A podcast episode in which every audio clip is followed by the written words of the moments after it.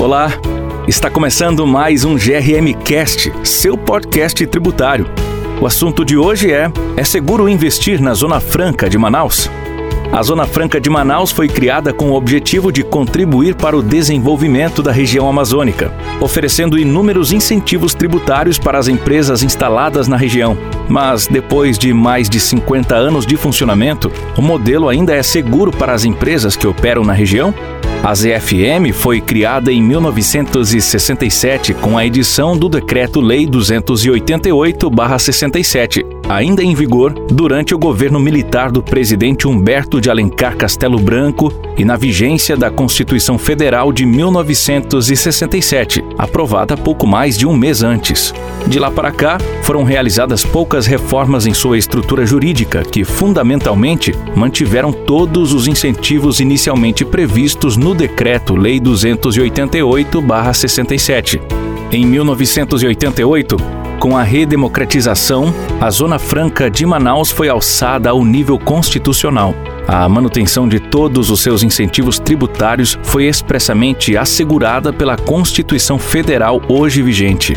Com isso, a redução dos incentivos da Zona Franca de Manaus, inclusive quando realizada de forma indireta, é vedada pela Constituição Federal.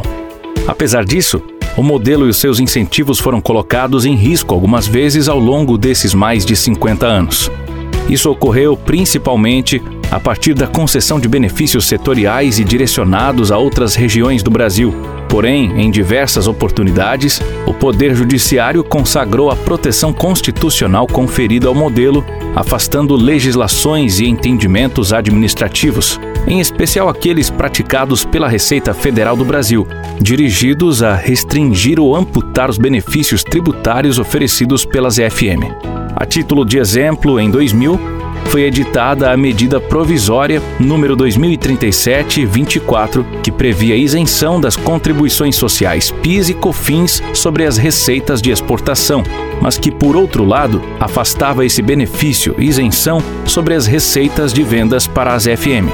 O STF, entretanto, entendeu que a previsão de isenção para as receitas de exportação deveria ser estendida às FM, já que a Constituição havia preservado seus incentivos. Essa decisão tem servido como paradigma em diversas outras discussões que envolvem a mitigação direta ou indireta dos incentivos tributários oferecidos às empresas da região.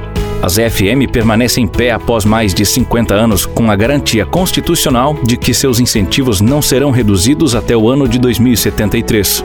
As tentativas de mitigação dos seus benefícios foram, em inúmeras oportunidades, rachadas pelo Poder Judiciário, evidenciando a relevância constitucional do modelo e a sua segurança jurídica. Portanto, do ponto de vista legal e jurisdicional, a segurança jurídica do modelo é incontestável. Por hoje é isso. Espero que você tenha gostado. Segue a gente nas redes sociais no ADVGRM e acesse o nosso site grm.com.br para ler mais conteúdos sobre esse e outros assuntos. Muito obrigado e até a próxima.